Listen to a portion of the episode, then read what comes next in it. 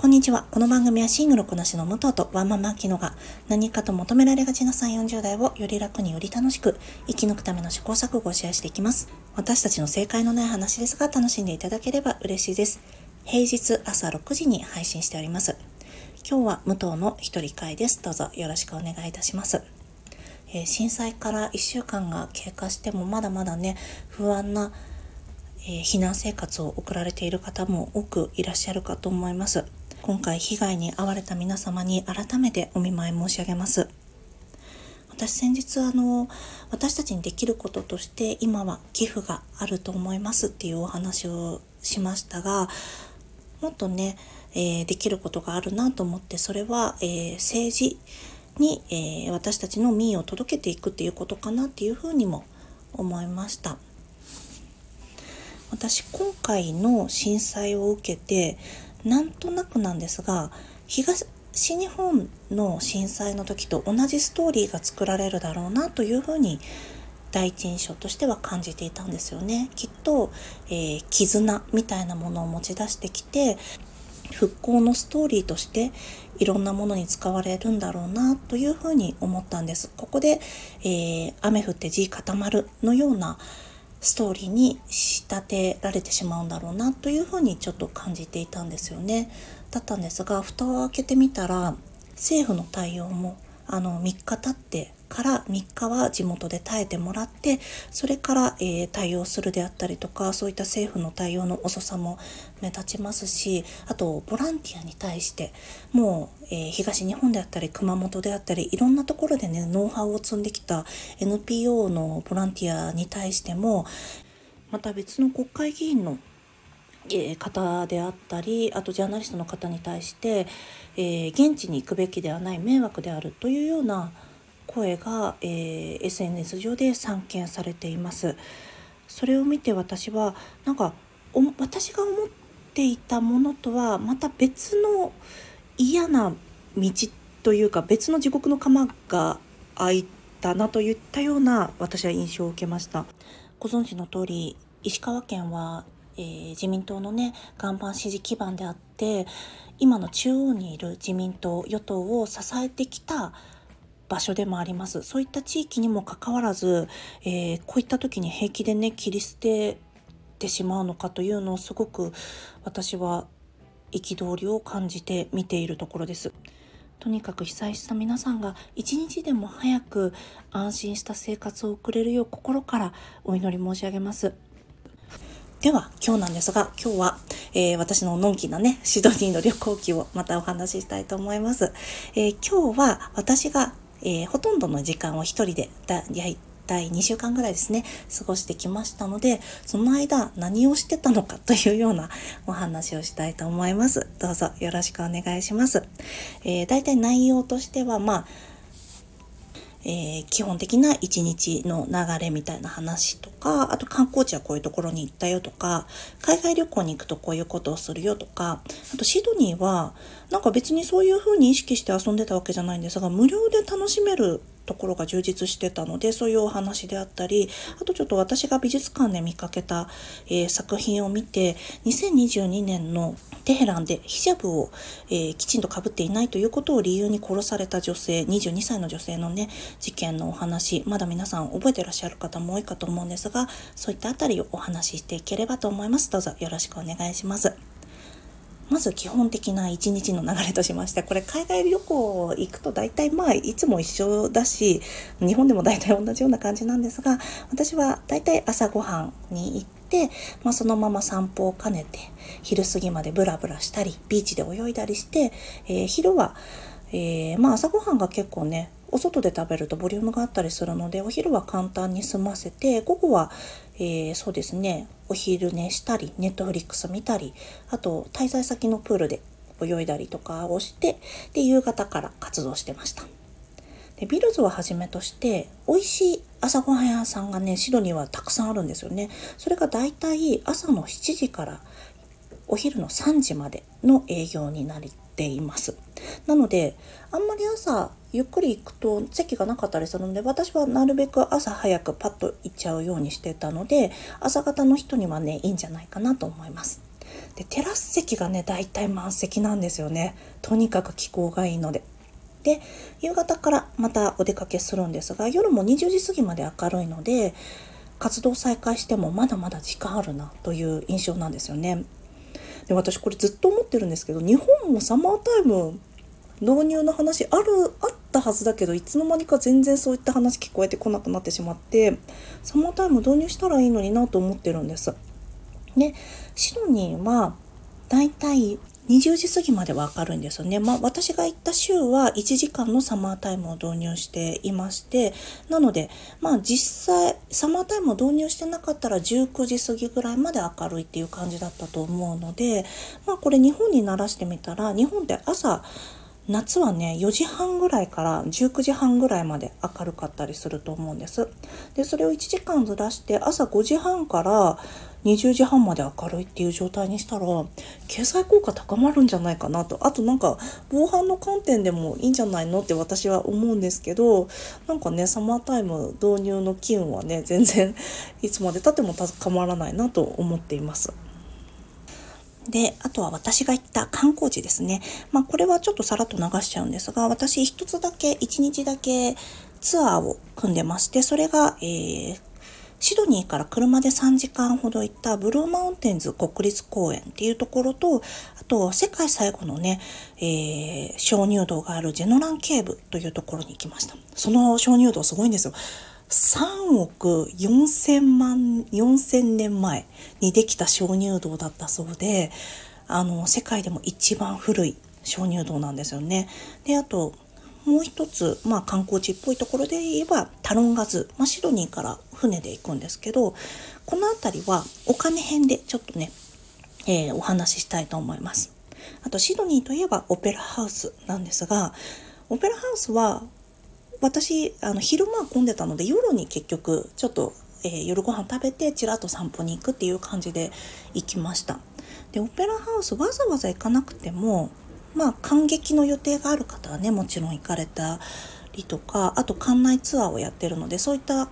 のは参加されるのは面白いんじゃないかなと思うんですが外から見るっていうだけだったらわざわざねそれに時間を取らなくても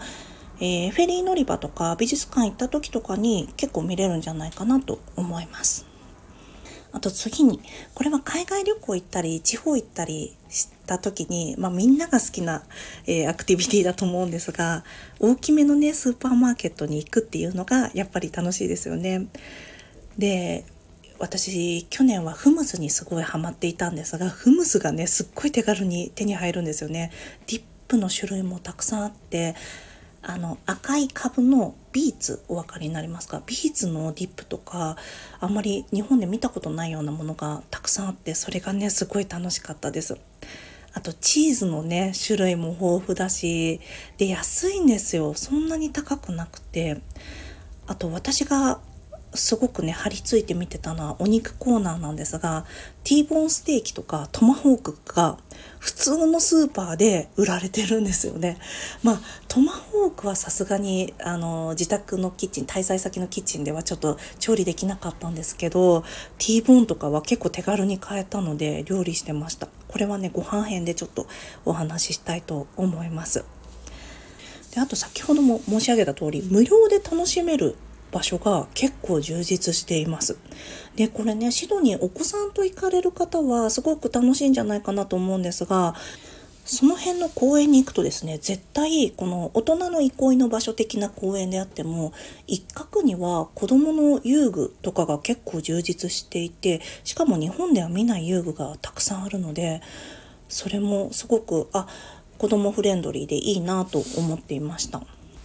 で、お子さんもいっぱいいるし、ワンちゃんも結構、まあ、社会化をちゃんとさせてるからだと思うんですけど、リードを外してね、お散歩されてるワンちゃんもたくさんいました。すごくみんなね、私が会ったワンちゃんの中で吠えてるとか、リードを外してそのままどっか行っちゃうとか、なんかトラブルになってるワンちゃんはいなくて、みんなちゃんと、えー、社会化されているなって、あの、お利口さんに人間社会でね、やっててるんだなって思って見てましたね。であと大人の方はねやっぱり公園でタンニング日焼けをしてる方も多かったです。私もあの一番どこで時間を過ごしたかって言ったら公園が多かったなと思って日陰を探して、まあ、ゴロゴロしてたりとかあとまあ普通に私ツイッターをね どこででも見てるんですけどツイッター見たりポッドキャスト聞いたりっていうのを公園のベンチとかあとなんか敷物を持っててそこでちょっとゴロゴロしたりしてあそこで日記書いたりとかすごい楽しんでました。日本の夏だったら絶対にそんなことできないじゃないですか。だけどこのシドニーは私が滞在した2週間は最高でもね28度ぐらいの日が多かったので日陰に入ればすごく涼しくて爽やかだったんですよね。なので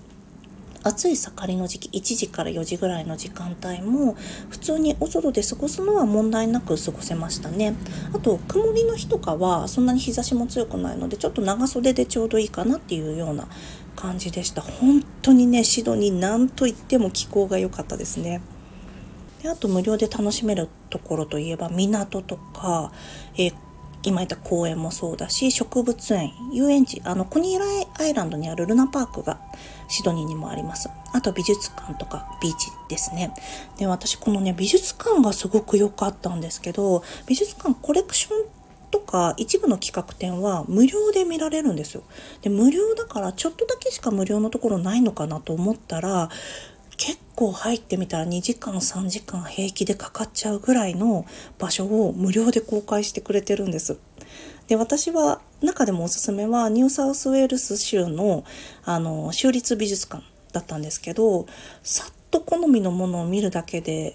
もそうですねやっぱりなんか何度か私見切れなかったので行ったんですけどそれでもやっぱり1時間半とか2時間ぐらいはどうしてもかかっちゃってましたね。最初の日に34時間かかっちゃったのであこれはもうダメだ疲れちゃったと思ってまた出直してきてもやっぱりそれぐらい見応えが何回か行っても見応えがすごくありました。で最近ね日本の美術館私とんと行かなくなってしまって去年も埼玉で目とか見に行きたかったんですけどちょっとねやっぱ億劫になっちゃってるんですよね。で日本の美術館混んでたりチケットを入手するしないと絶対行けないとかがあったりしてなんかちょっと足をね運ぶのがちょっとなと思ってたんですけどすごく楽しめましたね久しぶりに行ったら。でこの州立美術館は本館の前では日本でもおなじみのあの六本木にある大きな雲スパイダーの方の雲ですねが設置されてます。これはね2022年から設置されたみたいです。でもう一つ2022年にオープンした床から天井までまあ床がまあなんだろうな地下えー、地上3階分ぐらいまであるんですけど地上3階分全てがガラス張りの新館はもう建物がね圧巻でした。耐震基準が違うからなのか中に入ってみるとこんなに広いスペースがあるんだっていう外から見たらわからない、えー、ような大きなスペースが広がっていてすごく外なのに開放感があるんですよね。で、お庭には草間弥生のオブジェであったりとか、金沢21世紀美術館に置かれているシルバーのドロップチェア。これ多分ね、見ていただいたらわかるんですけど、あの、あ、ああ、あの銀色の椅子ねって思われる方多いと思います。で、それもそのはずで、このドロップチェアをデザインした日本の建築家ユニットのサナが、この新館の建築を担当したんだそうです。建築王じゃないですね建築デザインを担当されたそうですでこの中であった展示ですごく私が印象的だったのは最初何かのワークショップをやっているのかなと思ったんですがキム・スージャという方の「アーカイブ・オブ・マインド」という作品がありましてこれは何かというと、えー、直径15メートルぐらいの大きなテーブルを取り囲んでみんなが粘土を丸めてるんです。これなんだろうなんかのワークショップなのかなと思ったらそうではなくてみんなそこを訪れた人が、まあ、ちょっとならあのタイミングによっては並んだりするんですけどちょっと待ってれば全員入れる、えー、体験型のものだったんですよね。で、えー、4つ4色の粘土が置いてあってその中から粘土を自分で好きな色を選んで好きななんだろうな重量で粘土を持ってきてでテーブルの周りに着席してとにかく丸めるんです。で意外と理想的な球体になるように丸めていくのって難しいんですよね。で大きな空間の中でそこにいる全員が、まあ、おしゃべりしたりする人もいるし写真を撮りながらとかやる人もいるし黙々と進めたりしている方もいらっしゃってなんだろうすごく集中できるそれがあのマインドフルネスの時間を提供するといったようなインスタレーションでもあったのですごく私もそこでなんだろう集中して粘土をこねることの気持ちよさとか難しさをね体感して、えー、無心になれましたね。で日本だたらこんなの無料でできる規模じゃないと思うんです。粘土も乾いちゃうから再利用はできないしそのみんなが丸めた球体っていうのはテーブルの真ん中にどんどん寄せられていくのでまあ本当にやっぱり粘土再利用してるわけじゃなくて 粘土買ってるんですよね。みんなそれで思い思いの。まあ大体みんな球体を作ったりするんだけどちょっと遊びを入れたりする方もいらっしゃるのでなんかねすごくいい経験ができたなと思いますちょっと遊びに行かれる方は是非ねあの州立美術館の新館の方行かれてみてくださいであともう一点作品紹介したいんですが、えー、ホダー・アフシャールの企画展をね、本館の方でされてました。2022年の愛知トリエンナーレで結構話題になったので見られた方も多いんじゃないかなと思うんですが、えー、ホダー・アフシャール壁一面にプリントされたものと他12点の学生学装された写真から構成されています。で数人の女性が背中を向けていて互いの髪を編む様子や鳩を抱きしめるような様子が映っているんですよね。でこれは2022年にテヘランで起きたマフサ・アミニさんの事件への連帯を示した作品なんですよね。でこの事件ねまだ覚えてらっしゃる方も多いんじゃないかなと思うんですがちょっと概要をご説明しますとヒジャブを正しくえー、着用していないこととあとタイトなボトムスを履いていたという理由で、えー、イランの道徳警察に連行されその3日後彼女は22歳の若さで亡くなるんです。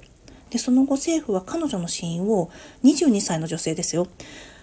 心臓発作として発表したんですよね。で、その時に他に連行された女性は、アミニさんの父親に対して彼女はひどく暴行されていたという証言をしています。で、22歳の健康な女性が心臓発作をね、起こすなんて、普通に考えたら信じがたいことですが、政府はそのように発表したんですよね。で、その後世界的な抗議活動に発展しました。で、ホダー・アフシャールはイラン系オーストラリア人の女性たちがヒジャブを脱ぎ、互いの髪を編むという行為をとることで、連帯や祈りを表現していたんだと思います。で、その回、えー、その企画展が行われている回に大きな一つの、えー、壁画にプリントされあ、壁にプリントされたものがあるんですが、まずキャプションを見るよりも前にね、この作品にね、目を奪われるんですよね。でウーマントーキングの回でも、えー、メノナイトの女性たちの話をしたんですがそのコミュニティの中でも女性たちがお互いに髪を編んでいるんですよね。ただの髪を編むという行為ではあるんですが小さな女の子じゃなくてハイティーン以降の女性同士でその行為を行うこと自体にある社会的な文脈が生まれているっていうのが推測されるんですよね。なのでそこからぐっと何か自分に訴えかけてくるものがある作品でした。ね、これ2023年の作品なので本当にあの出来たてほやほやの作品がね飾られていてかと思えば本当に何でしょうね宗教画みたいなものも飾られていたりとかあとアジアのブースがありましてそこにね、えー水木しげるの原画とかも飾られてたりするんですよね。で本当有料の企画展もね見たいなと思っていたんですけどもうそれもできないぐらいすごく見応えのあるコレクションたちでした。コレクションも企画展もねすごく見応えがありました。であともうね結構話してしまったんですけどビーチも本当無料でねすっごく楽しんできました。もうボンダイビーチは波がすごく強くてこのね波が何て言うんですか後ろ向いてる時に背中とかお尻に当たるとビシンって叩かれてるぐらい痛いんですよそれぐらい波がね強くて引きもなんだろう普通に立ってると砂が自分の立ってる砂がザザザザザって持ってかれちゃうからちょっとね倒れそうになるぐらいであのサーファーの方もやっぱりねいっぱいいらっしゃってオーバーヘッドの波も結構いっぱい来てたんじゃないかなと思います。あと私マンリービーチも行ってきたんですけどそこはねビーチバレーのコートがたくさんあるんです20針ぐらいあったのかなでそのコートでみんなそれぞれビーチバレーされててバレーをねずっとなんかその時は友達といたんですけど友達と2人でずっと人のバレーとか人のゲーム見てなんかぼーっとしててすごい楽しかったですね。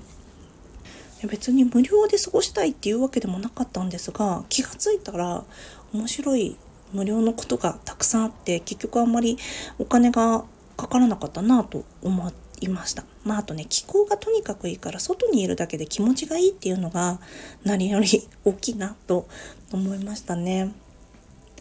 でただインフレはインフレ率は日本とは比較できないほどなのでお金がかかるところはしっかりかかるんですよね。例えば 500ml のコーラがスーパーでも1本4ドルぐらいします。今1ドル